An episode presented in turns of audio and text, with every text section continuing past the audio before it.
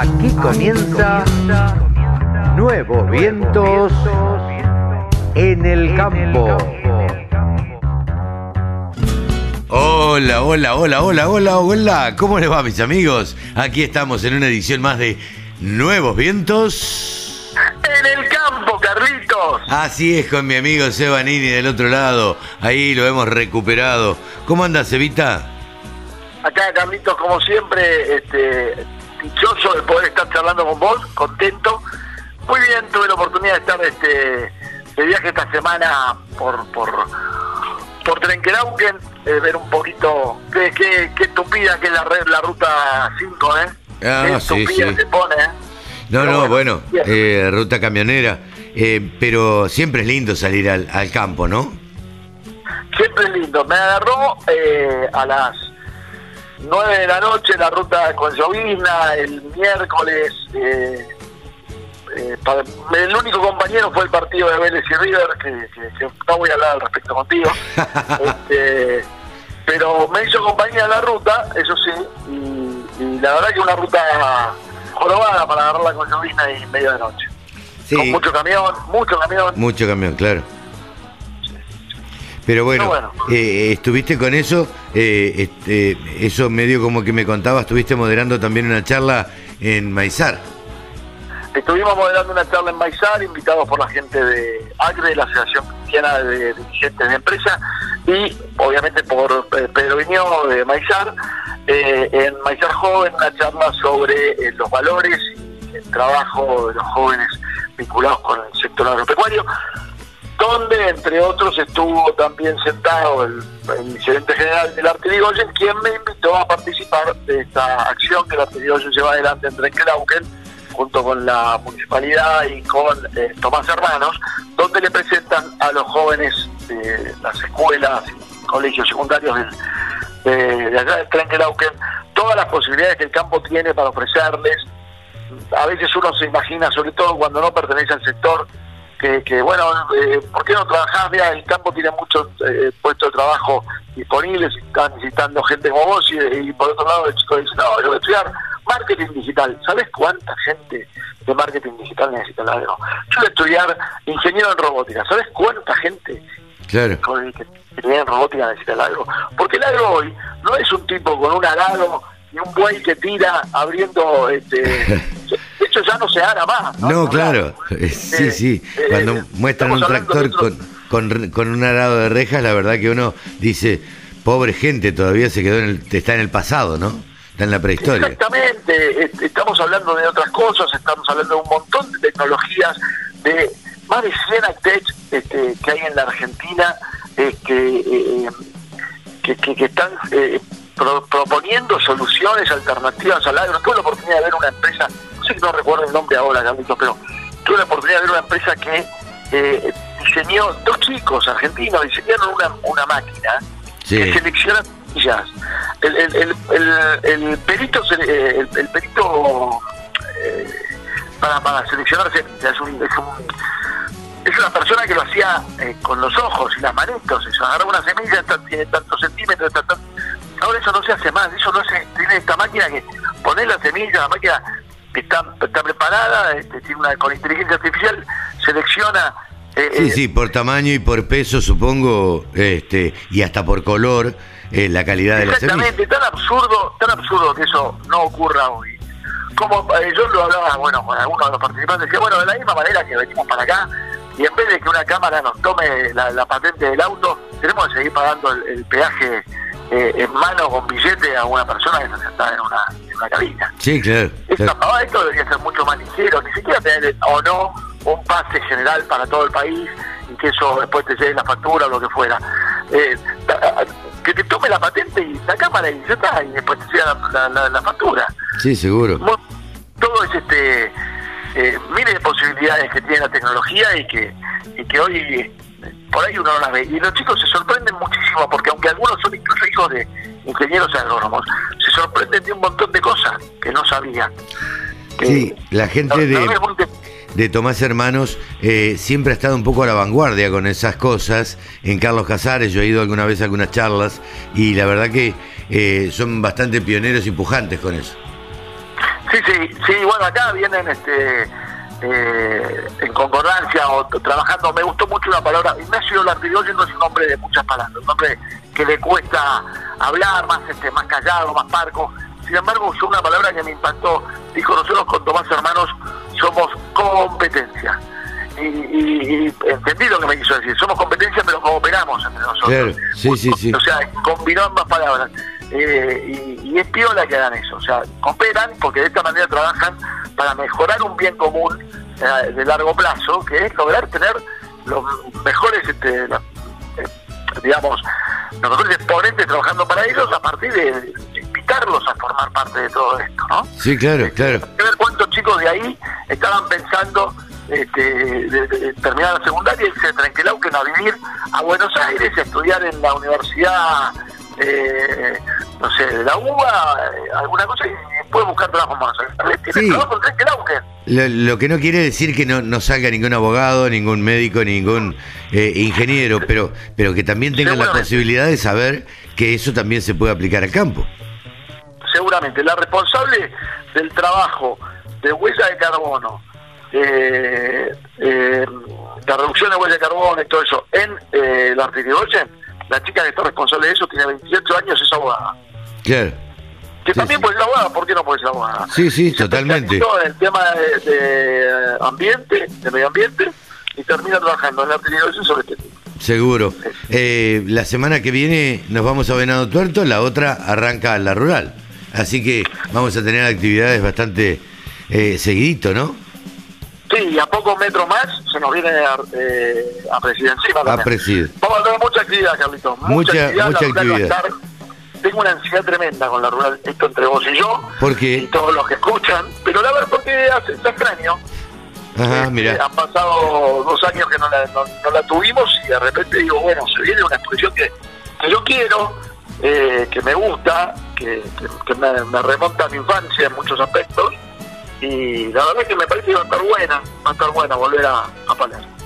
Eh, y hablar de la oportunidad de viajar a, al IPCBA, los viajes del IPCBA, Venado Tuerto y, y- y Así disfrutar un poco de, de todas estas acciones que viene llevando adelante el Instituto. Así es, te cuento que para hoy tenemos a Javi Lauría, a Pablo Adrián, Javi Lauría hablando de ovinos. Pablo Adriani, obviamente con todos los mercados que se derrumbaron la semana pasada y ahora se empezaron a, a recuperar un poquito. Mónica Ortolani, estamos charlando de qué hacer con, con ese cereal que se derrumbó y que, a ver, qué, qué- qué es lo que va a hacer el productor, si seguir manteniéndolo, venderlo o, conservarlo un poquito más tiempo.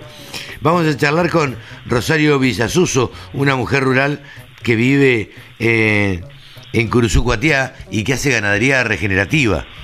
Eh, hace carne, carne a pasto, digamos, ¿sí? Ajá. Sin suplementación.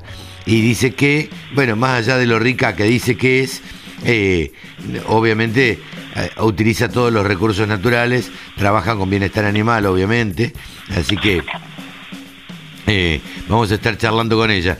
Eh, vamos a charlar con una asesora en venta de automóviles, Ivana Ivanus de Rosario. Eh, no- nos va a dar determinados tips para qué es lo, qué es lo que tenemos que hacer a la hora de comprar eh, un vehículo.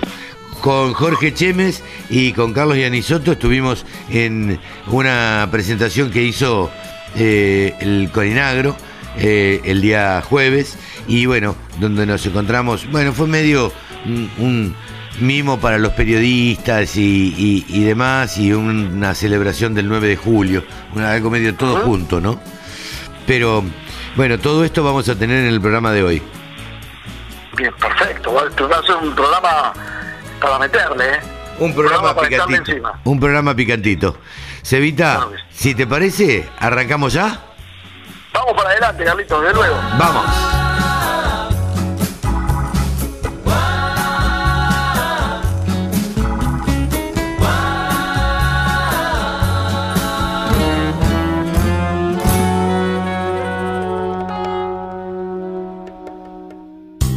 La radio del campo. Única emisora con programación 100% agropecuaria. Ahora estamos en comunicación con Mónica Ortolani, quien es coach, quien es contadora y titular de tonicaonline.com.ar. Hola Moni, ¿cómo estás? Hola Carlos, ¿cómo estás? Un placer estar eh, con vos y tu audiencia cada 15 días, como siempre. Igualmente, igualmente, para nosotros es un placer. Eh, tuvo mucha repercusión lo que charlamos el otro día.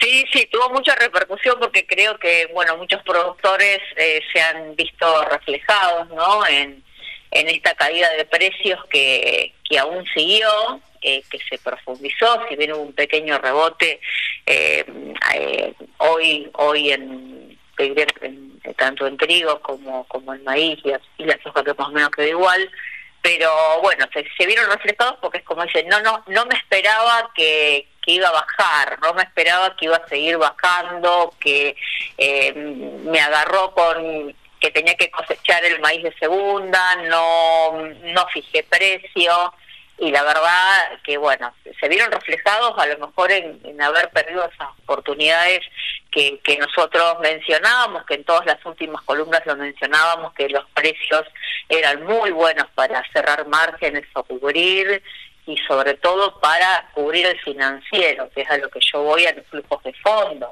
Claro. Eh, y cuando los precios son buenos hay que aprovecharlos. Sí, sí, y mm, por supuesto que eh, acá uno no pretende hacer leña del árbol caído, ¿no? Eh, pero bueno, la, la vaca fue muy mm, muy grande y, siempre es preguntarnos qué aprendemos de esto, ¿no? ¿Qué aprender? Eh, ¿Qué es lo que mencionábamos en la columna anterior, de poder hacer ventas ahí más pequeñas, de, de empezar a trabajar más con sus flujos de fondos, con sus vencimientos? Eh, y, muchos a veces te dicen, y pero si vendes el grano, ¿qué haces? ¿Qué, qué te posicionas? Y bueno, fíjate, si hubieran vendido, eh, vendido grano y comprado dólares, bueno, hubieran hoy compran eh, muchos dólares menos de los que podrían haber comprado. Tampoco acá es la cuestión de, porque nadie tiene la receta mágica o que lo que hay que hacer, cada empresa, cada productor tiene una, una realidad diferente.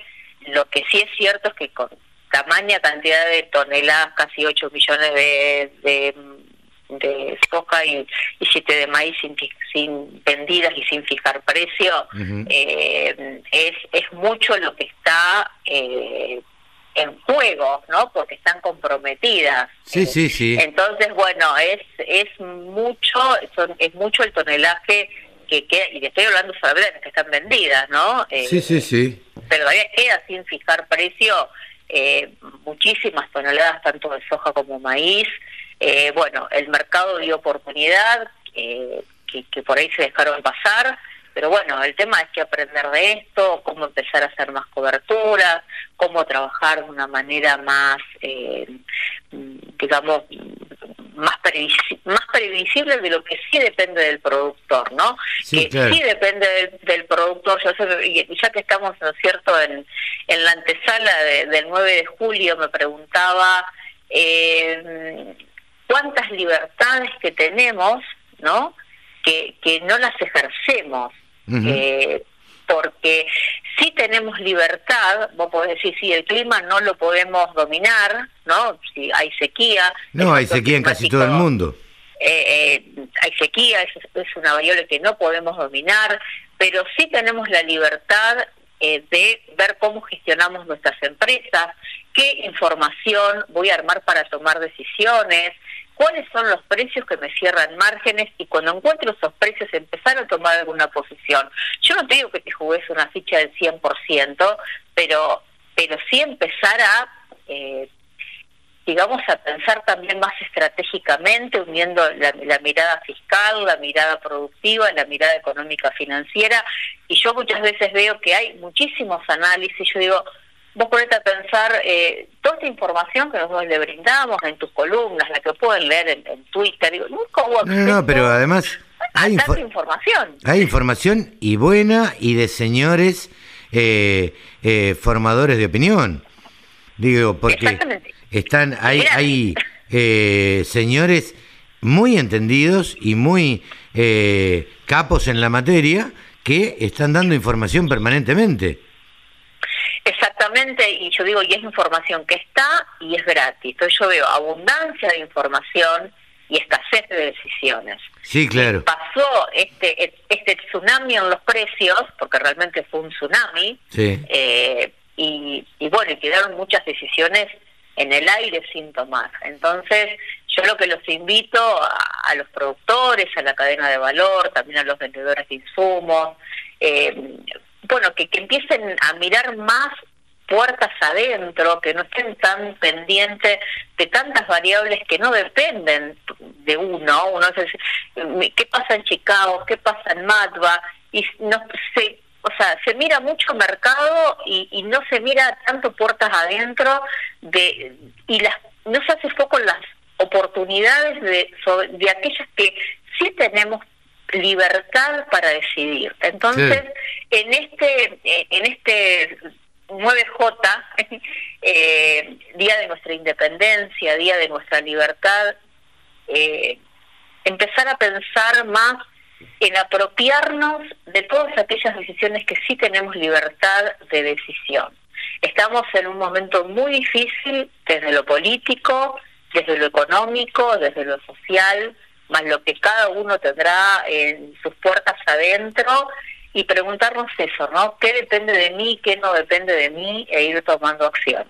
No, sin duda, sin duda, yo creo que tampoco hay que dejarse llevar por todos los rumores que existen, porque la verdad que si uno se deja llevar por todos los rumores que existen, bueno, la verdad que se inmovilizaría y no, no, no haría nada, Eh, porque rumores hay de todo tipo. Eh, entonces, la verdad es que me parece que hay que guiarse por la realidad y eh, tratar de, eh, como decimos siempre de acá, desde acá, Moni, eh, ir vendiendo lo que se necesita, por ejemplo, en este momento, ¿no? Sí, sí, lo que se necesita, ahora ya que estamos con precios bajos, o sea, es lo que se necesita y lo que vos tengas para cumplir.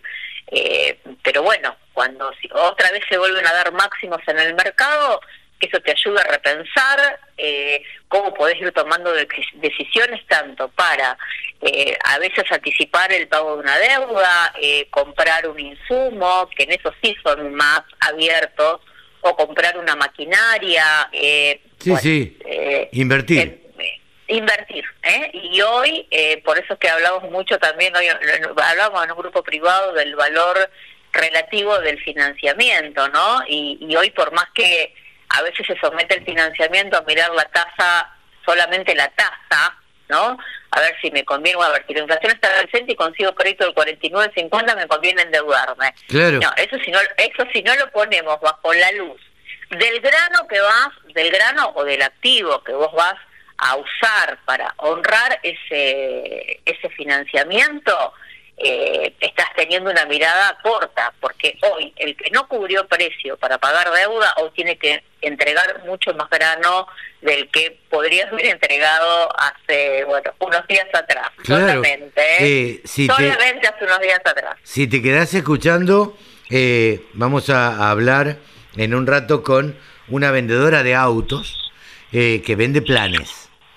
Y Mirá. la verdad es que dice y nos cuenta, nos va a contar eh, cuáles son las ventajas de tomar un plan. Eh, las ventajas impositivas que tiene eh, de tomar un plan, las ventajas que tiene en los tiempos de entrega y, y demás. Así que está bien interesante esa nota para quien tenga que cambiar el vehículo, obviamente, ¿no? Que bien puede ser una oportunidad. Exactamente, y estar hoy, la verdad, en un país como el nuestro, estar posicionado en activos, eh, bueno, yo, el grano también es un activo, pero tenemos que ser ágiles que cuando esos precios relativos son favorables y que lo veíamos y hay millones de gráficos, ¿no?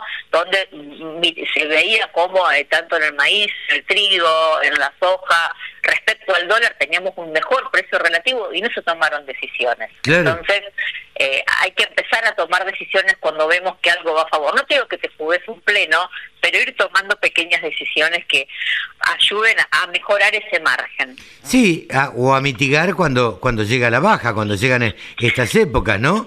Digo, Pablo Adriani, siempre acuñamos esa frase, ¿no? Los árboles no crecen hasta el cielo. Entonces, Exactamente. cuando hay buenos precios, y bueno, hay que aprovecharlos. Ahora, no esperemos que suba eternamente el grano o un determinado grano. Entonces, Sí, aprovechemos, vendamos una parte y hagámonos de esos, de esos valores. Sí, sí, yo también entiendo al productor, especialmente aquellos que no tienen por ahí una estructura administrativa, comercial o de asesoramiento, que también están con la mente en la producción. Eh, entonces, bueno, si están cosechando no pueden estar mirando los mercados o cuándo conviene vender. Pero bueno, también el no tener alguien que te ayude, como si tiene un ingeniero agrónomo o que, que en eso el productor es más ávido, ¿no? Ese servicio profesional o el servicio profesional del contador para, para la parte impositiva. Pero para la parte comercial, bueno, si es algo que te incomoda, no te gusta, te preocupa, bueno, eh, es dejarse acompañar. Bueno, Y Moni, pero desde- estas columnas es lo que, Y lo que, pregonamos. lo que pregonamos de estas columnas es la profesionalización de los productores agropecuarios. Entonces, digo, hay que tener asesores. Uy, ¿cuánto me cobra el asesor? Y sí, te va a cobrar, pero seguramente la ganancia va a ser mayor. Así que bueno, sobre todo, bueno, yo le- les deseo un, un muy feliz día de la independencia para todos y apropiémonos de ese valor de la libertad. Eh, feliz Día de la Independencia, Moni. Un beso grande, muchas gracias. Un, un abrazo, gracias a vos, Carlos, y a toda la gente. Mónica Ortolani, contadora, coach y titular de tonicaonline.com.ar. Agricultura, ganadería, semillas, razas, precios, tecnología. Toda la información en laradiodelcampo.com. El periodista que más sabe de ovinos se llama Javier Lauría. Lo tenemos aquí en los micrófonos de la radio del campo. Hola Javi, ¿cómo te va? Carlitos, qué placer saludarte. ¿Cómo estás vos? Muy bien, muy bien, gracias a Dios, con las incertidumbres que te presenta la Argentina, pero bueno, la vamos llevando. Ya hemos pasado tantas que una más no le hace, una mancha más al tigre no le hace nada. Eh, Javi, ¿qué novedades tenemos en materia ovina? Bueno, te cuento porque es muy interesante esto. A mí me, me pone muy contento al haber estado en contacto ya con jurados en algún momento, jurados extranjeros.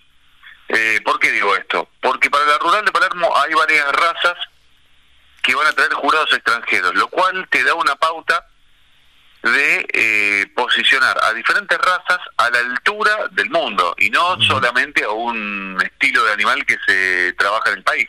No, está bien, pero, eh, la- a ver, pará. Yo te entiendo que vengan jurados extranjeros. Ahora, la raza, la calidad y demás, ¿estará a la altura del mundo? Pregunto.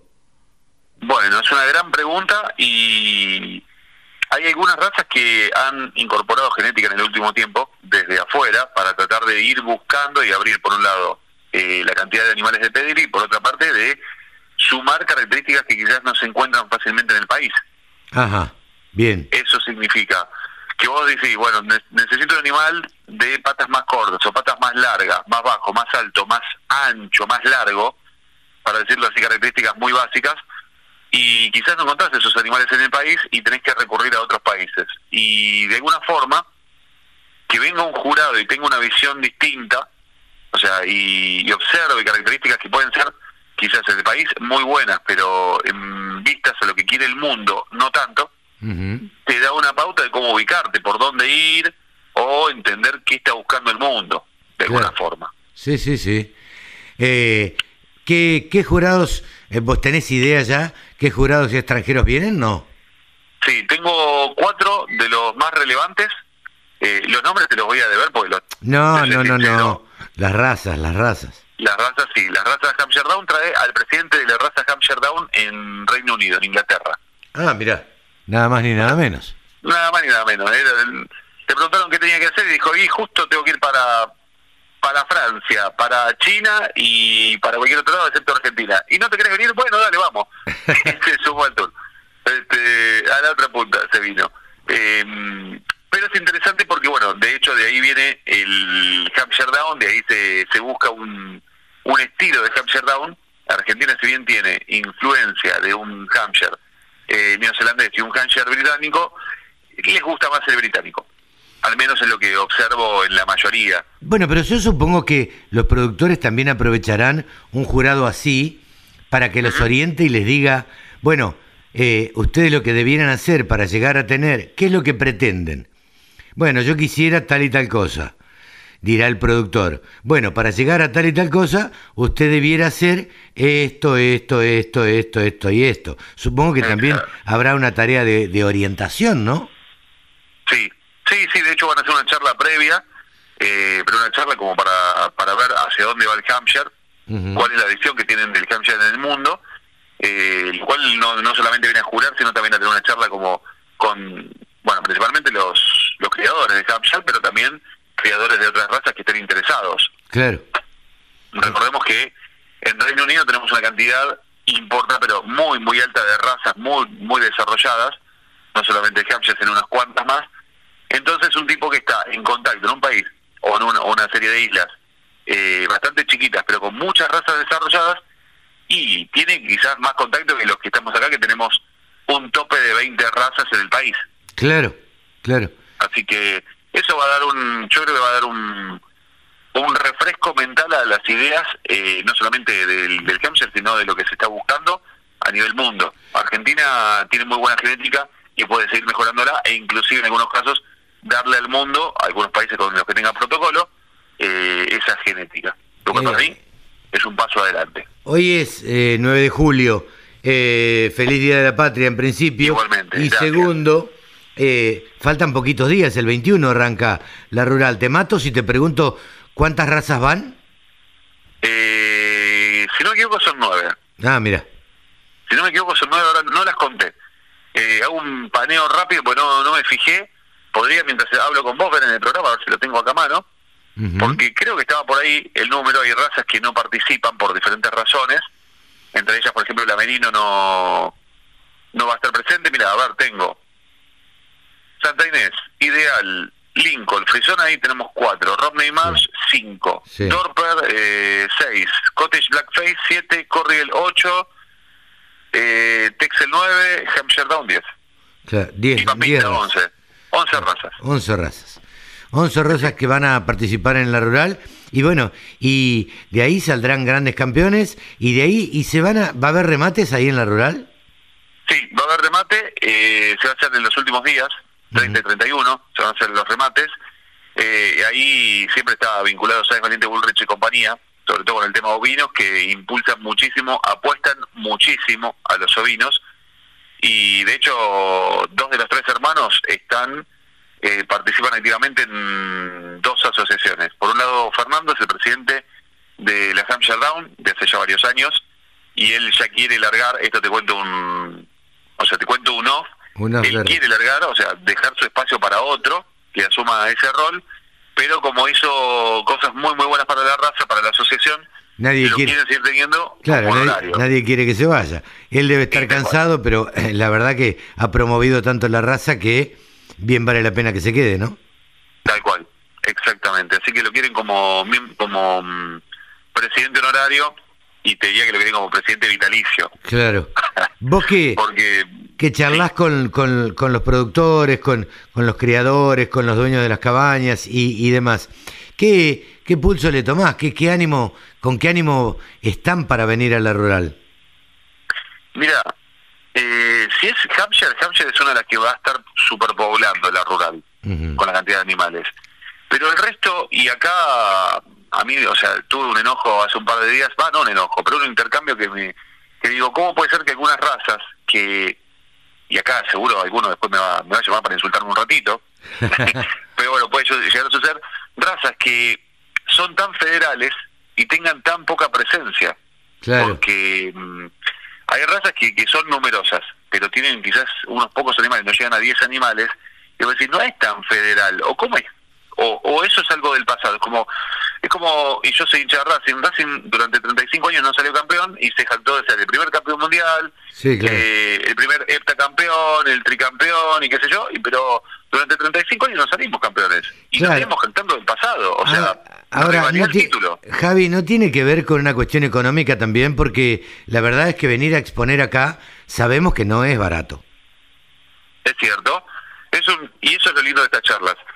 Eh, venir a la rural significa 12 días, Sí. porque vos entrás el 19 con los animales, donde tenés la admisión sí. y todo, la- todo lo que es la verificación de que los animales cumplan con los estándares de la raza, por un lado, eh, los básicos y que estén eh, a nivel sanitario estén impecables. Dicho sea de paso, te hago un paréntesis ahí, a ese día va a ser el corte de cinta. Normalmente era el primer día de la rural, que sería el 21. Ujú. El 19 va a ser el corte de cintas. Sí, sí, distinto, Sí, distinto. distinto, sí. Eh, no, no te quise en qué radica el cambio. interrumpir. Eh, estábamos hablando de los costos. Bien, eh, significa para cualquiera que vaya a la rural con animales son 12 días, Sí. eso sí. Entonces, ¿Cuántas personas? Eso y mínimo cuatro, Claro. mínimo cuatro, vos tenés... Eh, Alojamiento y viáticos. Claro, en la estadía no, no te vas a ir a la otra punta, no te vas a ir a ver a Zategui, No, claro. te vas a quedar cerca de Palermo. Entonces, y vamos a ser sinceros, no es lo mismo, o sea, creo que pagabas en Berazategui pagarías un cuarto de la estadía, pero tenés... Sí, pero te lo gastarías, en, te lo gastarías en viaje. Con lo cual, Sí. eh, todo el mundo va y se queda cerca de Palermo. Exactamente, exactamente. Pero bueno, ese es el ese es el gran inconveniente. Lo que me llama la atención es, la atención es eso, y esto ya es con mi firma, o sea, lo pongo mi firma, que siendo, habiendo razas que quizás no son tan federales, están muy presentes y a pesar de las distancias, porque no es que estamos hablando, eh, Hampshire está en, hay una cuna en Venado Tuerto, hay mucho en Córdoba, pero hay gente que trae ideal desde Corrientes y son unos cuantos kilómetros más Claro, sí, o gente sí. que se viene desde el otro, desde el norte de Córdoba, que ya tenés ahí más de 800 kilómetros, Sí, sí. centro norte de Córdoba, y viene a participar igual. Claro. Y otros que están en provincia de Buenos Aires y no se traen animales de provincia de Buenos Aires. Claro, lo que yo creo que vos estás cuestionando es, pucha, a esto les queda mucho más cerca y no invierten Claro, este, eh, en Y- mostrar sus animales. claro, cada uno acá, eh, obviamente, claro, Javier, me estás hablando desde el escritorio de tu casa, y Sí, sí, ojalá claro. pudiera ser productor ovino. Yo si fuera productor ovino saldría de gira eh, por toda la provincia con los animales. Sí, de sí, una. sí. O sea, no, lamentablemente no tengo esa suerte, pero bueno, No, gastar la plata, no, gastar la plata de otro, yo siempre digo que, que es fácil, ¿no? sí, sí, por eso, es, es ya una visión política. Sí, sí. Lo hablo desde un lugar donde, donde algunos quizás hacen un esfuerzo mayor, está bien. Hay gente que ya tiene 25, 30 rurales de Palermo encima y no les moviliza. Y otros que es su primera rural y están desesperados. O sea, lo vieron nacer al cordero y están tratando que el cordero camine derechito y ya el segundo día de vida ya lo empezaron a parar para ver si es el carnero gran campeón, mirando a la cámara y posando, sonriendo para la foto. sí, sí, sí.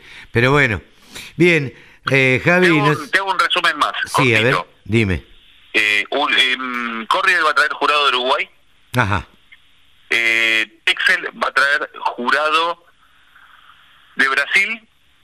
Y eh, Dorper está con intenciones de traer un jurado de Paraguay de origen sudafricano. Tengamos en cuenta, Dorper es una raza de origen sudafricano. Y Mm. este hombre está instalado en Paraguay y es un referente del Dorper en toda Latinoamérica. ah, mira, ah, mira. Así que Así eso que para redondear las. Va a haber, eh, sí, para redondear el tema de los jurados extranjeros, que siempre es bueno que vengan a jurar eh, jurados extranjeros, que no porque sean mejores, sino porque tal vez puedan tener mayor objetividad, ¿no? Y creo que sí. Esa es una de las una de las cosas que son importantísimas. De hecho, los de Brasil, perdón, el uruguayo que viene para Corriel, eh, para la, la Expo de Bahía Blanca, donde Corriel también es muy fuerte, va jurado brasileño. Y ellos, este uruguayo estuvo este año en Río Gallegos junto con los brasileños que van a estar en Bahía Blanca. Claro. O sea, eh, el Corriel argentino es muy visto a nivel mundial, es uno de los mejores Corriel que hay a nivel mundial Ajá. y, y lo que tienen es que también se llevan información. O sea, ven y obviamente después ese jurado que estuvo acá asesora cuatro cabañas afuera y de esas cuatro, dos seguro que están viniendo a buscar animales acá. Sí, sí, sí. Claro. Eh, bueno por, intercambio. por último te pregunto, eh, Sí. eh, hoy es 9 de julio, como te decía, nos queda el programa del 16, después ya el 19 ingresan los animales y arranca el 21 la rural. ¿Vos tenés pensado alguna otra charla a modo obis? En tres días, el 12, en cuatro en realidad, el 12 tengo una, Ah, mirá. una allá ahora dentro de unos días, o sea, de hecho estoy trabajando, estoy interrumpiendo mi trabajo para charlar con vos, lo cual me parece súper importante hacerlo. Eh, mal que te pregunté. No, contame, bueno, contame de la, de la charla esta del 12. Vamos a tener a mm, Fabio Montosi de Uruguay, es uno de los grandes, grandes referentes de Uruguay, que va a estar conversando con nosotros, principalmente por un trabajo que viene haciendo hace eh, 20 años sobre, y que le pusieron mucho foco eh, en los últimos días, sobre lo que significa afinar la lana a un nivel que prácticamente no se consigue en el mundo, que lo denominamos el camino de la seda lanera. Ah, mira vos. O Llegar, sea- llegar al nivel de la seda con la lana de oveja. Claro, es un trabajo que viene haciendo y la verdad que le dio un rédito enorme. ¿Por qué? Y te lo voy a explicar cortito. Cuando hacíamos los informes hablábamos de lanas de 17 micras hacia arriba. Sí. Cuando hablamos de lanas de menos de 16 micras, ahí quizás el salto de precio entre una categoría y otra de, de 16 a 15 Sí. se dispara Ah, mira. muchísimo. Y si bajás de 15 a 14 se dispara más todavía. Por Mira eso, eh, apuntar de esa forma. De hecho, eh, lanas finas como... mm, Ay, ahora se me borró el nombre de este camélido. eh, la vicuña. Llama- ah, vicuña. la- ahí está. La lana de la vicuña y la de guanaco son las más finas, sobre todo la de la vicuña, y por eso es una de las más caras, porque es un muy, muy fina, súper suave, súper cálida. Y en segundo lugar aparece la de guanaco, que lo que tiene la de guanaco es que le dicen que sale de Seiza como lana de guanaco y llega a Italia como lana, lana de vicuña. Ah, pa, mira vos. ¿Quién es el vivo? ¿Quién es el vivo ese? Algún argentino seguramente. Obviamente, obviamente. O Más algún vale. italiano también, ¿eh? Sí, claro. Eh, bien, Javi, em, la verdad que un programa completito. Eh, nos estaremos viendo la semana que viene. La recomendación es modo Obis el día 12 a las 19. A 19 de. Argentina. Tal cual, así es. Bien, Así es. nos veremos en la charla entonces.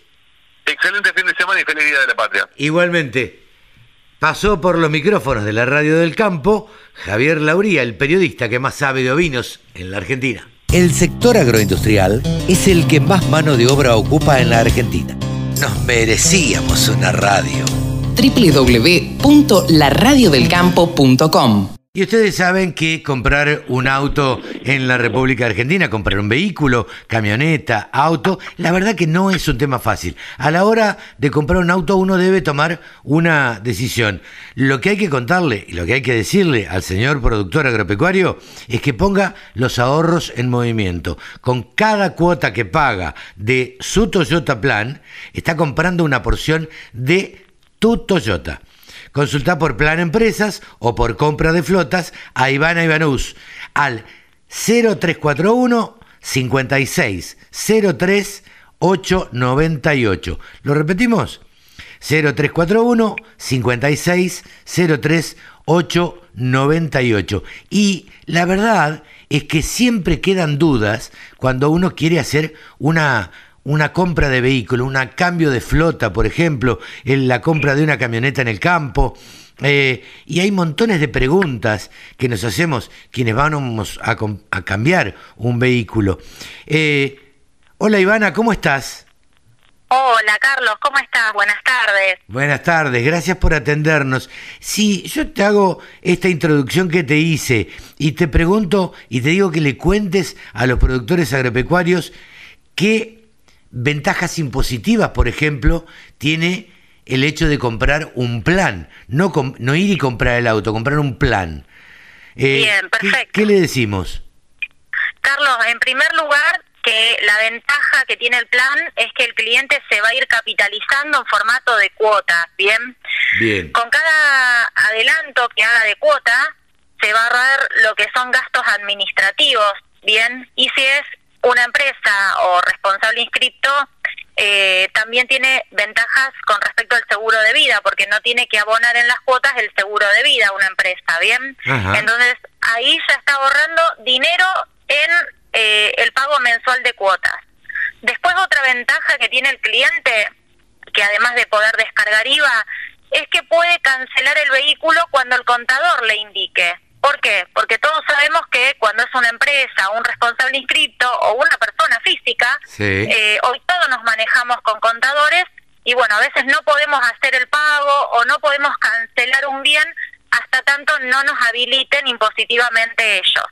Entonces, el plan lo que hace es no hacerle perder tiempo a la persona que quiere comprar, sino que arranca ya, como vos bien dijiste, cancelando en formato de cuotas una porción del vehículo y cuando lo quiere retirar hace una oferta cancelatoria inclusive, que es el pago total del vehículo y no deja nada en cola de financiación. Porque Ajá. a veces, Carlos, pasa que la gente piensa que cuando suscribe un plan de ahorro Ahí, a tiene ese- que estar A ese en punto iba. cola de financiación. Claro, a ese punto iba, porque muchos pensamos que nos metemos en un plan. Ah, hasta que el plan es a, no sé, 84 cuotas. Hasta que no voy por la cuota 80 no me lo entregan. Tal Entonces cual. no tengo, no Eh, tengo nunca el auto. ¿Cómo hago para hacerme Exacto. del auto rápido? Bueno, en primerísimo lugar, vos a los 30, 40 días de haber hecho el contrato del plan, ya podés comenzar a ofertar, ¿bien? Ujú. Vos podés ofertar una porción pequeña del valor del vehículo, el mínimo son 24 cuotas, por ejemplo, en un plan 100%, o en un plan 70-30 es el 30%, la porción mínima que podés cancelar en cuota 2, pero también el plan de Toyota te permite cancelarlo de contado, Bien, o sea, una vez agrupado, podés hacer una oferta por el valor total del vehículo, cancelarlo, congelar precio en el momento de adjudicar y no dejar nada en cola de financiación. Esto hoy, Carlos, es una herramienta muy importante porque es de público conocimiento que la compra de, de contado, lamentablemente, tiene un delay bastante extenso en cuanto a los plazos de entrega. Hay Y- otra pregunta también que el productor se hace. Compro el auto, ¿cuándo me lo entregan? Bien, cuando es el vehículo del plan el que va a retirar, el plazo es entre 30 y 60 días. Cuando el cliente va a hacer un cambio de modelo, es decir, que en vez de sacar el modelo que suscribió, va a decidir por otra versión, paga a los 20 días de haber adjudicado el cambio de modelo y la espera más o menos va entre 60 y 105 días máximo. Eso está escrito por contrato, ¿bien? Eso está estipulado en el contrato. No es de palabra, no es un boleto a precio abierto, sino que si el cliente hace una oferta cancelatoria, inclusive cierra el precio y ese plazo que demora la unidad de llegar no tiene movilidad. Eh, yo les cuento que Ivana Ivanus eh, eh, eh, trabaja en la zona de Rosario, eh, Rosario y alrededores, digamos que desde San Nicolás hasta Santa Fe, les vende a todo el mundo. Eh, vamos a reiterar el teléfono 0341 o 341 5603 898, agendan el teléfono, el WhatsApp de Ivana y le escriben y le dicen quiero comprar un Toyota. Y, eh, ¿Ustedes toman usados, Ivana? Sí, por supuesto, Carlos. Tomamos usados de todas las marcas, todos los modelos, eh, siempre sujeto a peritaje. Y lo bueno del sistema es que es llave contra llave. El cliente lo va a utilizar a su usado, bien, para licitar en este caso, pero lo va a seguir utilizando hasta el mismo día que le entregan el cero kilómetro. De esta manera, eh, el productor agropecuario, la gente que está en el campo, no se queda en ningún momento sin su herramienta de trabajo, Carlos. Claro, Porque claro. Convengamos que hoy el vehículo es una herramienta de trabajo con el cual uno no puede prescindir. Absolutamente. Y, y si un productor agropecuario quiere cambiar toda la flota y dice, bueno, yo tengo para mi capataz una camioneta, para mí otra, para mi mujer otra, para eh, no sé quién otra camioneta. ¿Se pueden Sí. comprar cuatro vehículos juntos? Sí. Sí, Carlos, incluso tengo clientes que han hecho flotas eh, bastante más grandes, de 12 o 20 unidades, eh, y bueno, cuando es compra masiva, tienen distintos beneficios, tanto en valores de cuota, con descuentos, como descuentos en patentamiento, a valor móvil, que eso es muy importante, accesorios, dependiendo de la unidad que quieran sacar. Así que sí, eso es viable eh, y de hecho hasta se pueden formar grupos cerrados. O sea, hay una muy buena propuesta de parte de Toyota para el productor agropecuario y para los planes empresa, que es la única marca que trabaja planes empresa. Ah, mira vos. Siempre lo, siempre las ventas especiales se dan por el área de contado y nunca se ha eh, ninguna marca metido en el área de venta empresarial y sí lo ha hecho Toyota con muy buenas ventajas y, y- y éxito, digamos, porque adjudican muchísimas unidades. Es de público conocimiento que, que en los primeros cinco o ocho meses del plan el cliente seguro tiene el vehículo consigo. Claro, Claro. Bueno, ya saben, y Ivana Ivanus va a ser quien nos va a asesorar de ahora en adelante en la compra de vehículos, tanto sean eh, utilitarios, tanto sean camionetas, autos, porque yo siempre digo, el productor agropecuario no solamente compra eh, 4x4 para trabajar en el campo, sino que también compra auto para su hijo, compra auto para su señora, compra eh, auto para viajar, en definitiva. Tal cual. Este, en definitiva, compra todo tipo de, de vehículos. Eh, la- te, eh, ¿Te pueden seguir en redes sociales? Me pueden seguir en redes sociales. tengo mi Instagram, que es eh, Ivana Ivanus. Después en mi Facebook también, Ivana Ivanus. Y eh, el, el otro Instagram que tengo es Plan Rosario, Plan de Ahorro Toyota Rosario.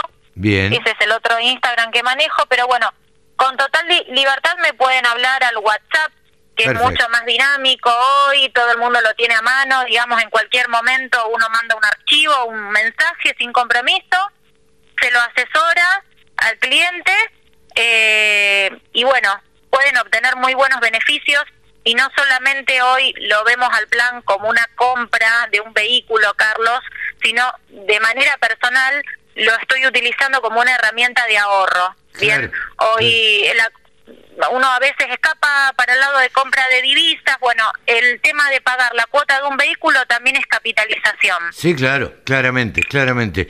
Ivana, muchísimas gracias por este contacto con la Radio del Campo. Seguiremos charlando con vos en próximas oportunidades. ¿Te parece? Un abrazo, un abrazo grande, Carlos, gracias por este contacto y saludo a nuestros clientes preferidos, que son el grupo del agro. Eh, Toyota siempre les tiene un, un cariño muy particular. Gracias. Ivana Ivanus pasó aquí en los micrófonos de la Radio del Campo. 24 horas con contenidos del agro. Llegó la radio del campo. Con Jorge Chemes, bueno, Jorge, en un evento de Coninagro, una entidad dentro de la mesa de enlace, ¿no?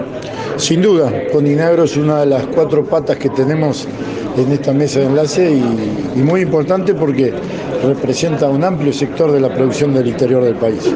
Conferencia de prensa el otro día cuando se decretó y se comunicó el paro del 13 de julio y acá nos acabamos de enterar que Coninagro todavía no lo tiene muy decidido porque la industria está en un momento, digamos, especial para ese 13 de julio. Ustedes desde CRA, eh, ¿cómo lo observan? ¿La dirigencia va a estar unida ese 13 de julio?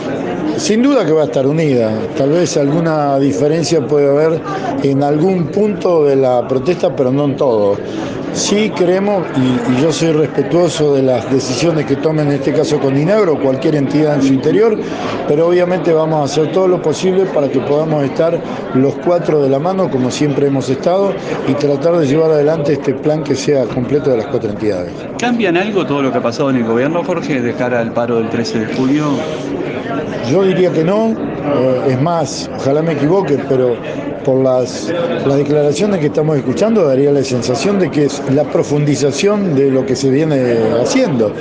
Y evidentemente estamos convencidos que este es el camino exactamente contrario al que hay que tomar. Hay que generar seguridad, confianza, que la inversión se promueva y que esa inversión se transforme en mayor producción y mayores recursos, no solo para el productor y la Argentina, sino para todo el país. Gracias. Escucha la radio del campo en tu celular. Bájate la aplicación. Es re fácil. El gurú de los periodistas agropecuarios, analistas de mercados, se llama Pablo Adriani y lo tenemos, por supuesto, aquí en la Radio del Campo. Hola Pablo, ¿cómo andás?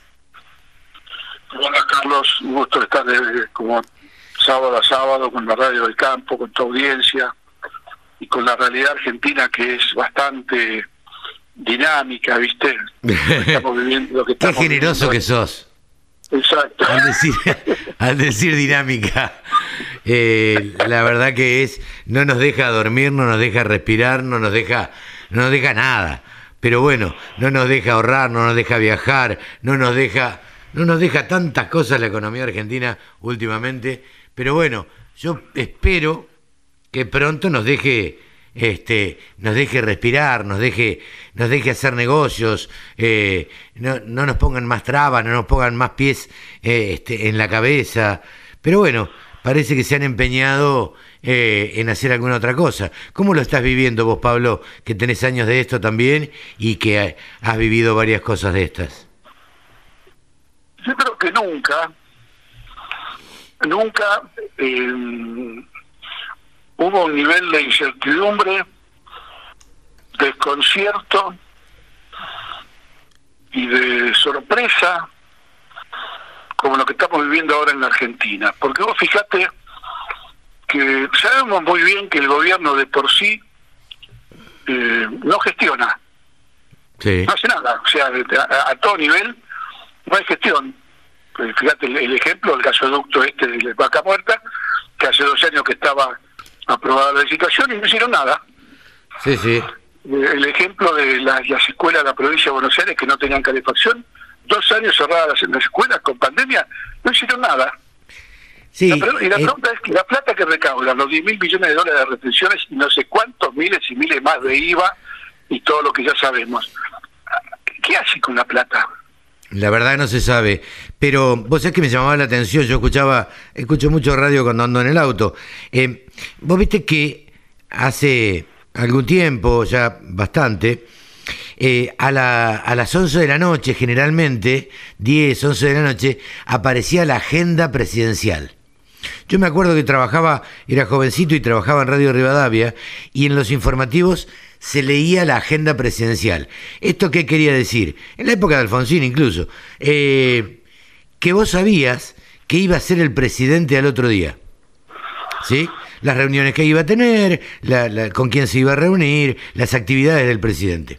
¿Vos sabés que no existe una agenda presidencial hoy en día? Eh, Parece mentira, pero, pero, pero aparte es increíble. ¿Qué- Es increíble que un gobierno, un Es una- presidente... es una cuestión de Estado. agenda. Pero escúchame, Carlos, vos y yo tenemos agenda diaria. Pero claro, diaria y horaria, vos y yo, y estamos en cosas mucho menores insignificantes que el presidente de un país. Entonces, eh, yo te digo que es realmente preocupante. preocupante. Aparte, eh, desde que desde que pasó el- la renuncia de Guzmán, la asunción de esta chica Batakis, el presidente de la nación no dio nunca la cara.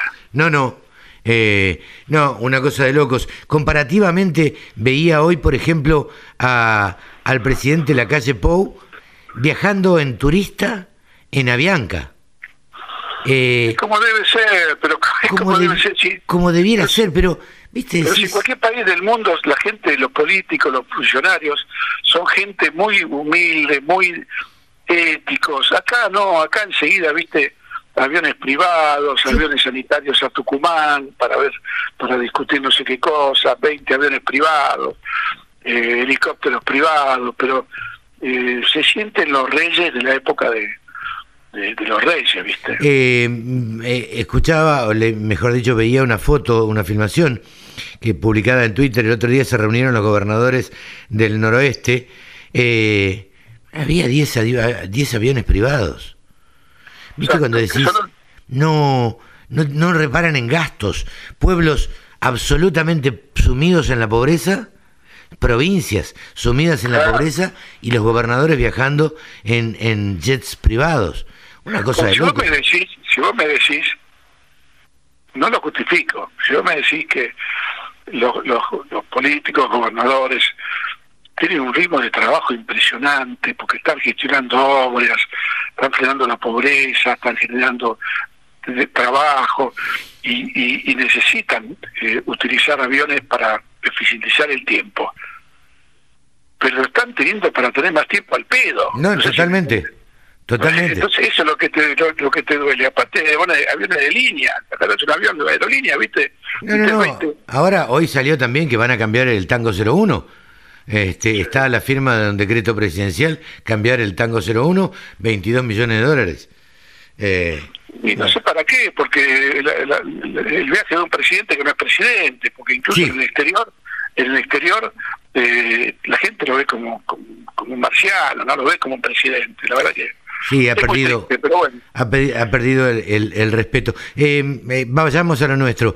¿Cómo? Porque quiero charlar dos temas con vos. El día 13, eh, ahora te voy a comentar algo.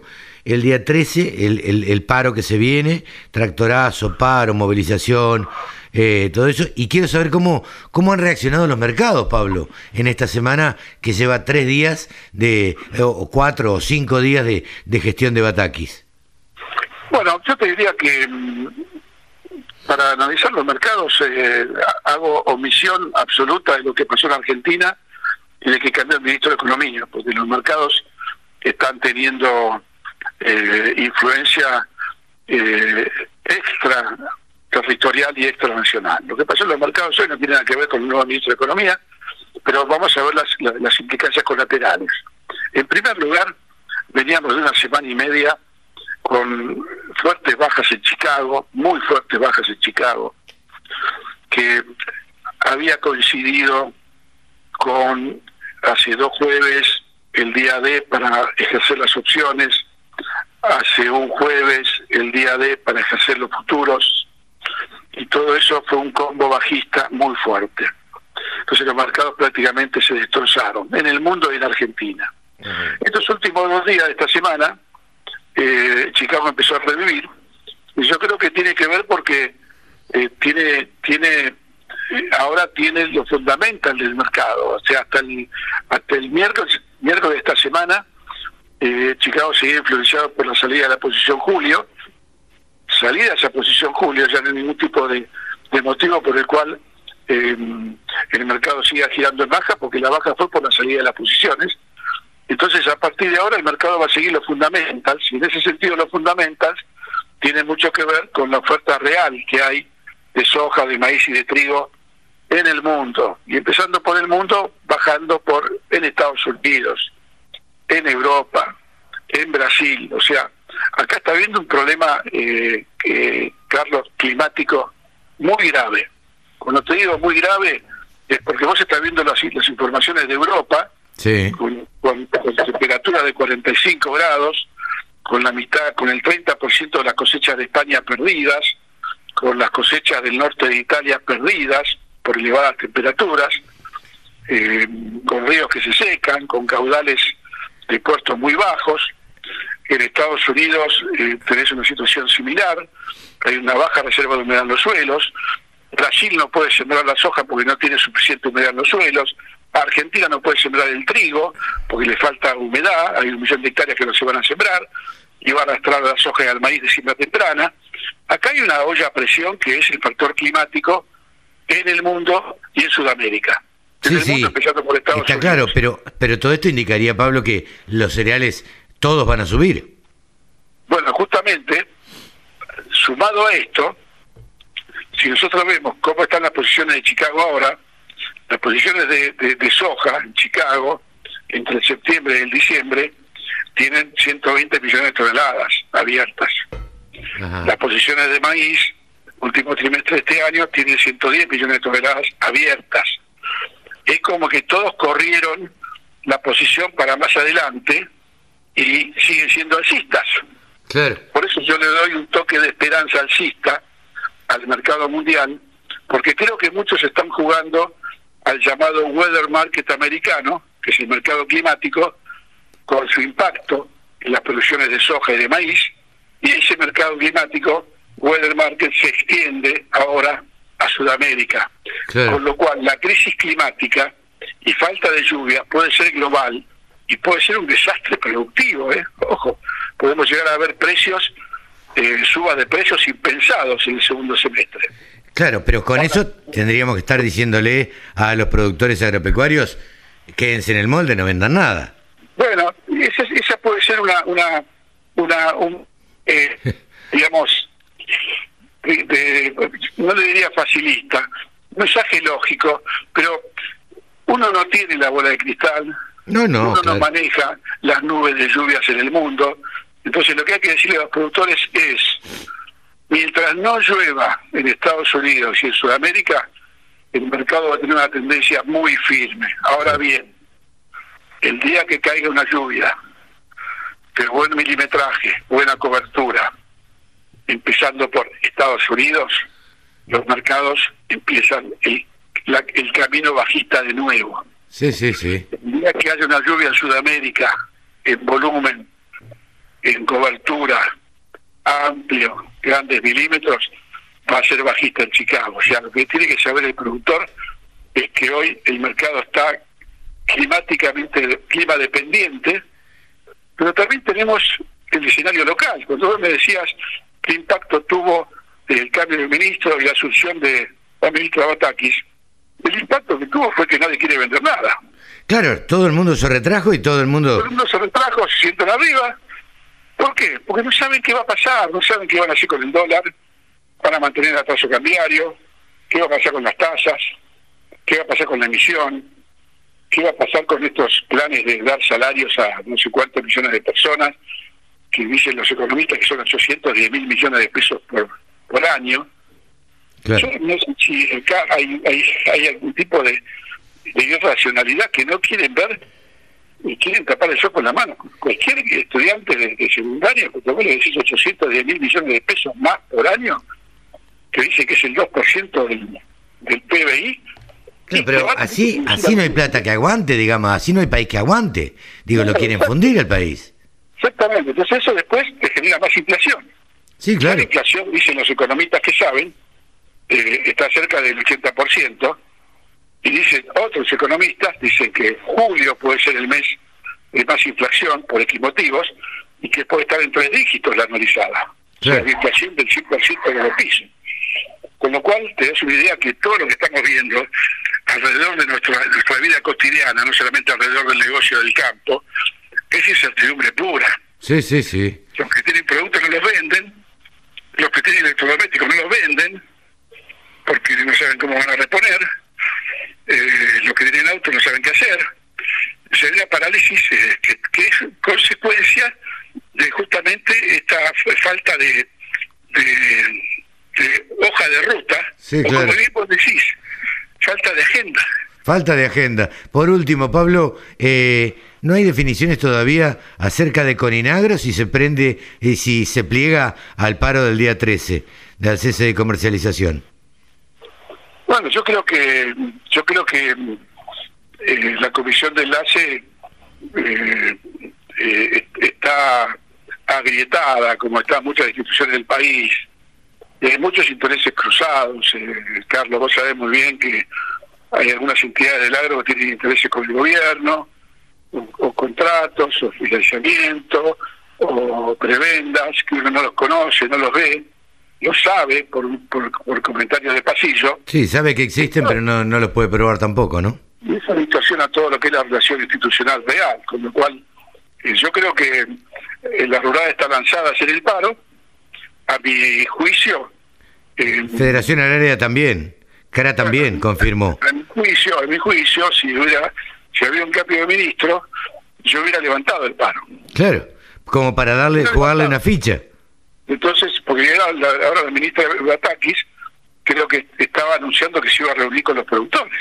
Claro. Pero yo no sé si, viste cómo son acá en el gobierno. Cuando tenés una medida de paro anunciado, no, cancelan la reunión. Entonces no sé qué van a hacer con la reunión esa que decía la ministra de Economía. Como ves, estamos en el medio de una crisis política eh, muy fuerte en la interna del gobierno y una situación económica, la verdad que eh, bastante agarrada con alfileres y no sabemos dónde termina todo esto. No, no, no, por eso no se sabe dónde termina. Es un cuento sin fin que, que seguimos contando todas las semanas, Pablo. Lamentablemente eh, uno no puede hacer una previsión y, mucho menos vos... Es imposible, es imposible. Es imposible, mucho menos vos que te dedicás a esto, a hacer una previsión más o menos lógica, porque te cambian las reglas de juego todos los días. Entonces, imposible... yo te puedo decir que con la macro mundial soy alcista si continúa la SICA en Sudamérica y en Estados Unidos. Claro, sí. Eso es un dato. No mucho más que sí me juego. Ahora no, no, no me juego localmente, que es lo que va a pasar con el dólar, la tasa y el financiamiento y la emisión y el riesgo país. Sí, claro. De récord, ¿no? Sí, sí, sí, sí. Pablo, clarísimo como siempre, nos despedimos hasta la semana que viene. Como un abrazo grande y saludos a toda la audiencia. ¿eh? Pablo Adriani, el gurú de los periodistas, analistas de mercados, eh, estuvo aquí en la Radio del Campo. La Radio del Campo. Única emisora con programación 100% agropecuaria. Bueno, Carlos Yanisoto, este un momento muy especial, me imagino, ¿no? Sí, porque se unen eh, varias situaciones importantes para reflexionar, para valorar. Eh, como bien, dije, bien dijo la persona que lo presentó, no sé si para festejar por el contexto de tanta gente en la Argentina que no la está pasando bien, pero el sector productivo entre ellos, la economía regional y demás. Pero no por eso nos tiene que quitar la esperanza y, y esto, vincularnos, informarnos, darnos fuerza y, y conversar sobre los planes que hay para, para la- en la coyuntura y para el futuro. ¿Por qué con Inagro va al paro? cambio de autoridades en economía, ¿qué nos puede decir al respecto? y que nos parece que el gobierno sigue tocando solo, que no hay ningún tipo de apertura, que ha elegido ese camino, el camino del autismo, es decir, de manejarse en una interna y sin plan de, de gobierno, plan de economía, que el mismo presidente lo ha dicho. Son dos aspectos que nos dejan fuera de la cancha. Carlos, ¿adhieren al paro del 13 de julio? ¿Está Estamos estudiándolo, ayer hicimos una reunión muy larga, en este momento se está consultando a todas las cooperativas, esperemos que pronto nos, eh, nos contesten. Les explico. Eh, el cese de comercialización para el sector cooperativo no es tan espontáneo porque las cooperativas eh, son en la parte industrial. Entonces tenemos que ver cuál es la opinión de ellas, pero en principio hay una adhesión de, de la entidad como entidad porque formamos parte de la mesa de enlace. ¿Por qué no estuvieron en la conferencia de prensa de la mesa de enlace si no tenían decidido todavía? Es que no estábamos enterados en ese momento que se iba a mencionar el cese de comercialización. Carlos, ¿temen ustedes que la llegada de Bataki al Ministerio de Economía profundice una línea eh, económica Totalmente. contraria a lo que pretende el sector productivo? Ojalá que me equivoque, pero la línea que marca el gobierno es contraria al sector productivo, al sector de la exportación. Eh, sentimos más controles, más eh, cepos. ¿Es la línea del gobierno Y- o la de Cristina? Yo creo que las dos cosas. Hoy día el gobierno es ella. El tipo de cambio fue ratificado por la ministra Batakis. Para Coninagro, ¿el tipo de cambio es el apropiado o hay que devaluar? Lo que no es apropiado es el sistema. El sistema de, de doble sistema cambiario, de, de- de- de- de triple, cuatro tipos de dólar, eh, nos lleva a una situación de especulación y después nos culpan a nosotros que especulamos cuando es el gobierno el que establece pautas que no son claras ni transparentes. Carlos, ¿cómo están afrontando el tema de la falta de gasoil? ¿Cuál es la situación al día de hoy? Muchísima presión, muchísima desconformidad. El gobierno no resuelve problemas. Este es el tema, no resuelve situaciones.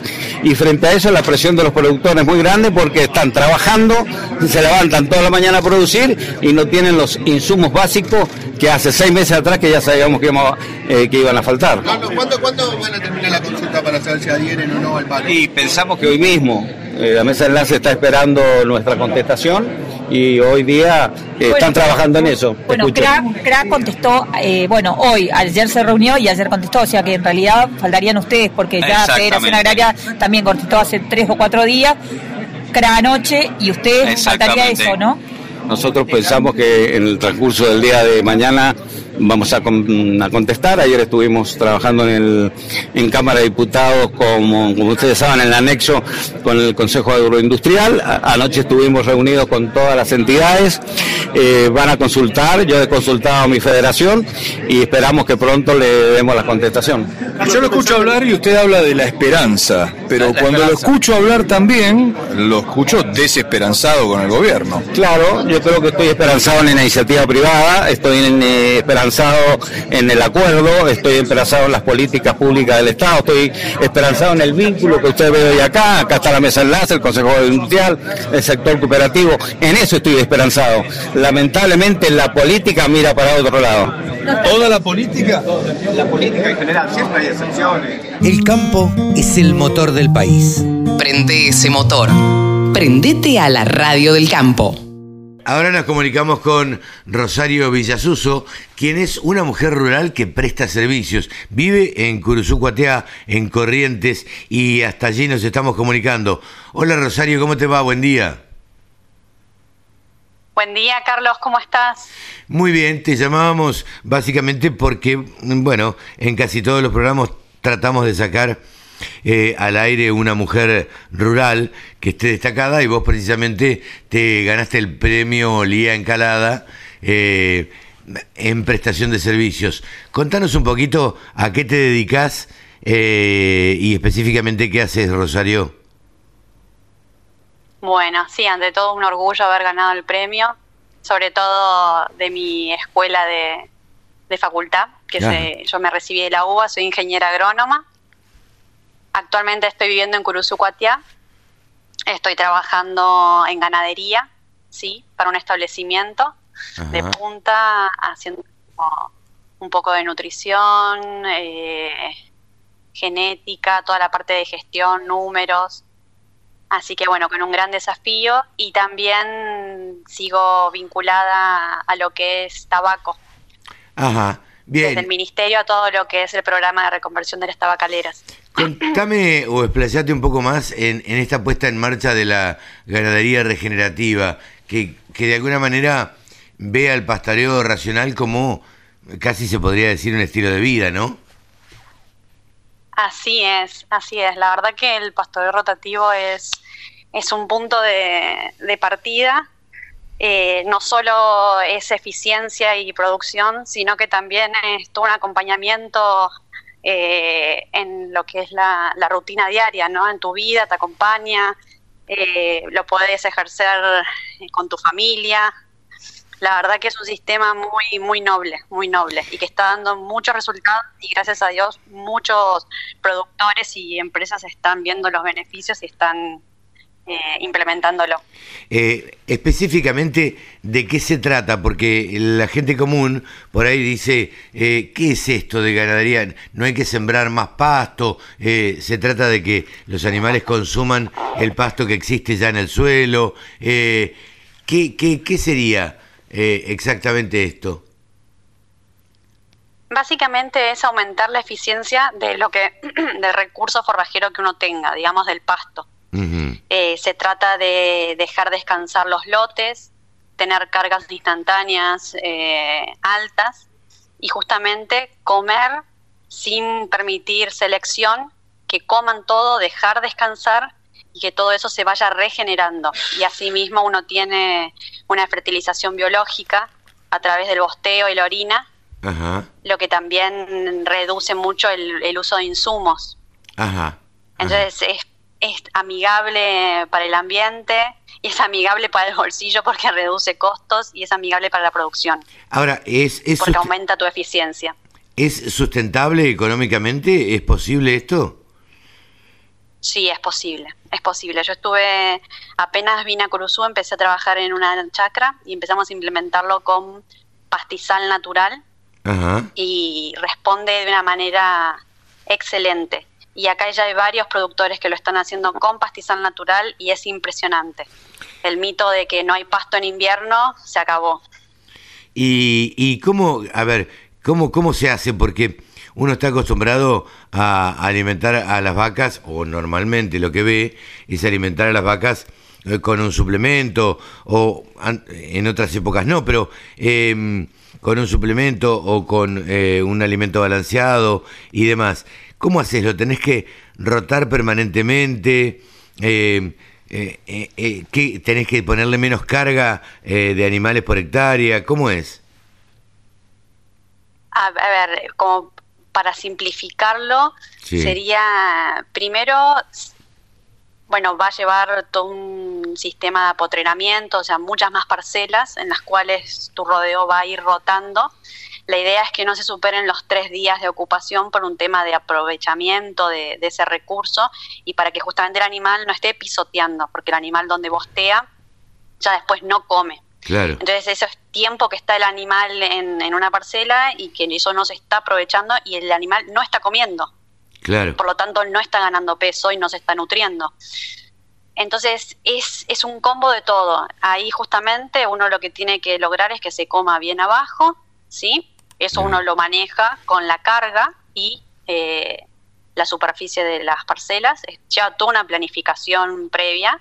Uh -huh. Se usa todo lo que es eh, boyeros eléctricos para justamente hacer más fácil la, la división de parcelas. eh, y uno va rotando, ¿sí? Entonces llega un momento que ya la parcela que vos dejaste, depende de la estación del año donde estés, eh, ya descansó y creció todo ese pasto, ¿sí? Ah. Rebrotó. Y Ajá. ahí vuelve a recibir la boca del ganado. La, la carga de Entonces, ganado. básicamente siempre, exactamente, entonces siempre estás dándole, aparte, pasto fresco Ajá. y de buena calidad. Eh, Y de esa forma uno va regenerando los pastizales. ¿La carne tiene alguna diferencia? La carne que producís. ¿La cómo? La carne que producís. Pero y sí, Porque, a ver... digo, a ver, eh, contalo, contáselo a, a la audiencia, porque hoy está bastante de moda lo que es eh, grass feed, lo que es eh, comi- eh, carne eh, criada a pasto, ¿no? Así es. Bueno, eh, en realidad es depende con un, don- en qué sistema productivo implementes.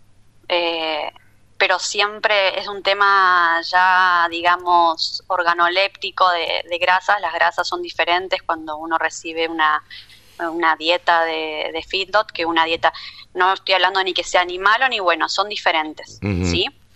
¿Cuáles- Entonces, cu- cuáles ahí son está esas el- el diferencias? diferencial. ¿Cuál, es- cuál sería la diferencia?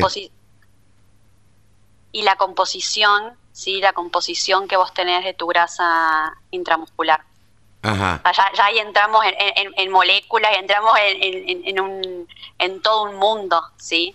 En todo un mundo. Pero hay ciertas diferencias por el sistema de alimentación. Como en los humanos, eh, depende de lo que vos comas, vas a tener, eh, tu cuerpo va a ser diferente, la composición va a ser diferente. Claro, pero, tejidos. claro, pero más rico, más feo. Digo, porque puede ser una carne más dura, más blanda, eh, más magra. A ver, ¿qué, qué diferencia Bueno, tendría? eh, respecto, respecto uno de los beneficios, justamente hablando de, de- haciendo referencia a lo que vos me decís de lo que es la terneza, de, de- de que sea más blanda, eh, justamente el pastoreo rotativo tiene el- la gran bondad de que vos estás eh, sociabilizando constantemente, el animal conoce, va de la mano de lo que es el bienestar animal, Ajá. Entonces son animales que están más acostumbrados a la gente, que no necesitan cargarse ni con picanas, que, que responden a la voz de mando de la persona que está a cargo de, de los cambios de parcela. Eh, y todo ese acompañamiento, el no tener perros, ¿sí? que estén estresando al animal, todo eso se va a traducir en que vos tengas una carne con mayor nivel de terneza. Con O menos, sea, hasta- una carne men- punto. con menos estrés. Exactamente, exactamente. Mira vos. Y, A mí y- me ha pasado de cargar tropas sin necesidad de ningún tipo de picana, eh, simplemente con la voz, y nadie no me lo podían creer, claro, y, y eso se traduce en rendimiento, porque es así. claro. Eh, ahora, si tenemos una, si se puede tratar bien al animal, eh, digo, hoy Sí. eh, las buenas prácticas agrícolas eh, están, ah, digamos, eh, eh, es lo que es, es como se debe trabajar, sin perros, eh, con voz de mando, eh, criada totalmente a pasto. ¿Por qué se, se hace de la otra manera? ¿Por qué se ponen los animales en un feedlot? ¿Por una cuestión pura y Bueno. exclusivamente económica o qué? Son, sí, son decisiones de manejo. A ver, eh, para mí el, el, el fieldot no es un enemigo, al contrario. Eh, uno, dando alimentación en fieldot, podés suplementar y complementar muchas cosas que capaz que a pasto no podés. Es depende del sistema productivo que, que cada que cada empresa o cada productor elija tener, ¿sí? Eh, ¿En cuánto tiempo, Son cosas Rosario? diferentes. ¿En cuánto tiempo yo tengo un animal terminado de 350 kilos, eh, una visita, una vaquillona, eh, a campo, Sí. Criado a campo? Y todo a campo y te va a llevar dos años. Dos años. Y Dos años. si lo suplemento, si lo, si lo pongo en, en un feedlot, y lo podés sacar en, en 90, haciéndole directamente un engorda en 90 días. claro. O sea, en una, en un, o sea, te, te ahorrás un año. un año, digamos. claro. Sí, sí, sí, sí. Eh, el ahorro sería un año, eh, lo cual no es poca cosa, digamos, pero se gana, No, por se eso gana de otra sistemas, manera. Exactamente, son diferentes cosas. Uno tranquilamente puede eh, hacer una recría con un, con un sistema rotativo y después o vender o si tiene un ciclo completo agarrar y, terminar los animales. Eh, se puede, tiene múltiples conjugaciones, eso no es eh, limitante. Lo, lo, importante del sistema es la eficiencia. Es la eficiencia. Normalmente un animal a campo continuo, un sistema continuo está eh, cosechando, digamos, el pasto es con una eficiencia del 60%. ¿Por qué? Porque va seleccionando lo que quiere comer. En cambio, con un sistema rotativo, el bicho come lo que hay. Entonces vos ahí te estás comiendo el 80% y no estás desperdiciando nada. Nada, claro. Sos puramente eficiente y eso se traduce en mayores ganancias de peso vivo por día y en, también eso te va a permitir si tenés que terminar los animales, terminarlos en menor tiempo, o sea que necesites menos tiempo de, encierre, o sea, trae muchas más eh, beneficios. Sí, sí, sí. Por lo que veo. E, es muy amoldable. Claro, por lo que veo estás medio fanatizada con, con el tema, ¿no? ¿Te apasiona? Es que es, sí, realmente cuando uno empieza a ver los resultados, es, es apasionante, es apasionante. Y ojalá mucha gente se vaya contagiando porque eh, tener el sistema continuo, que es tener los animales en grandes extensiones, eh, no, está, no es eficiente, mismo también para el control de los animales, la sanidad. Eh, hay un gran diferencial. Lo que pasa es que hay un tema cultural muy fuerte de por medio y que es difícil de vencer. Esa zona en la que vos estás es zona de garrapatas, ¿no? Eh, sí, sí, sí, no, no es netamente de garrapata, pero sí. Ajá, de eso también tenés que, tenés que, tienen que tener cuidado, ¿no? Eh, por último, Rosario, para no molestarte más, eh, eh, contanos un poquito cómo es este trabajo que tenés vos también en la auditoría del programa de reconversión de las tabacaleras. Bueno, básicamente mm, nos, hay un impuesto que, al cigarrillo, ese impuesto por ley va al productor, esa recaudación. Entonces, básicamente mi función es auditar y todo ese dinero va por eh, mediante proyectos, llega al productor. Nosotros lo que hacemos es auditamos que corroboramos que, que las cosas lleguen al productor. Ok, o sea, sería un intermediario de que ese impuesto que cobra el Estado eh, le llegue efectivamente al productor, ¿no? Exactamente, exactamente. Entonces nuestro trabajo consiste básicamente en hablar con los productores, ir chacra por chacra, eh, y ir viendo un poquito ahí también la realidad diaria de, cada productor, porque son siete provincias tabacaleras y es muy diverso, son muy diversos escenarios. Claro, tendrás desde productores chicos hasta medianos y grandes a los cuales tenés que prestarles el mismo servicio. Exactamente, exactamente. ¿Y qué beneficio le trae esta, eh, esto al productor específicamente? ¿Para qué le sirve? Y bueno, es un respaldo, es una seguridad. Eh, nuestra función para ellos es una seguridad. Nosotros tenemos que, ver que ellos estén bien y que lo que realmente eh, está programado que les va a llegar de una forma les llegue. Así que somos una especie de, garantía. Claro, claro, sí, sí, de que eso le vuelva, realmente los impuestos vuelvan al contribuyente. Exactamente, exactamente. Y también es una forma, bueno, de que la producción eh, continúe, digamos. Porque es, es, la, es, una de las producciones que más jornales eh, tiene y que más trabajo y familias alimenta, diríamos. Ah, mira vos. Más allá de que, bueno, de, lo que uno puede, o sea, de lo, del tabaco, de lo nocivo para la salud, pero desde un punto económico, en las provincias es, un generador de trabajo. Para quienes lo producen, ¿no? Exactamente.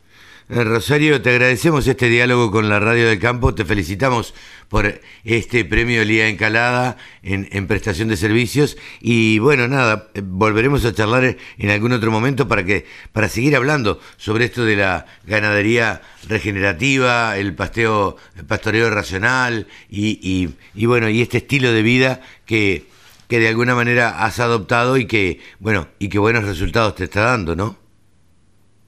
Así es, así es, cuando quieran, porque la verdad que, que es un sistema que todos deberían, aunque sea verlo, Claro. verlo para creerlo, porque eh, es muy difícil a veces cambiar la cabeza y, y poder entender, pero una vez que uno lo ve, eh, es un viaje de ida y la verdad que es eficiencia. Y no es solamente bienestar, es bienestar animal, es reducción de costos productivos, eh, es un estilo de vida, es sanidad, tiene muchas aristas y son muy beneficiosas. Así que la verdad que ojalá que, que más gente se contagie y que se, invi- se autoinviten a conocerlo.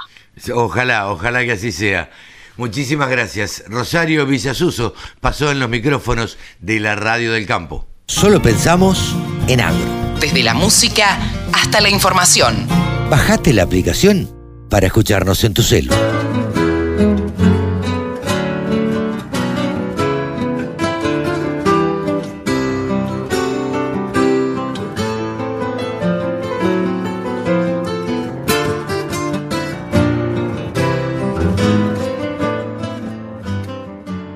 Y hasta aquí hemos llegado a una edición más de Nuevos Vientos. En el campo, Carlitos. Sí, señor Cevita, nos despedimos hasta la semana que viene. Chau, Cevita, que lo pases bien. Chao, Carlitos. Que tengan una gran semana. Nos vemos la semana próxima. Dale, abrazo grande. Chau, chau.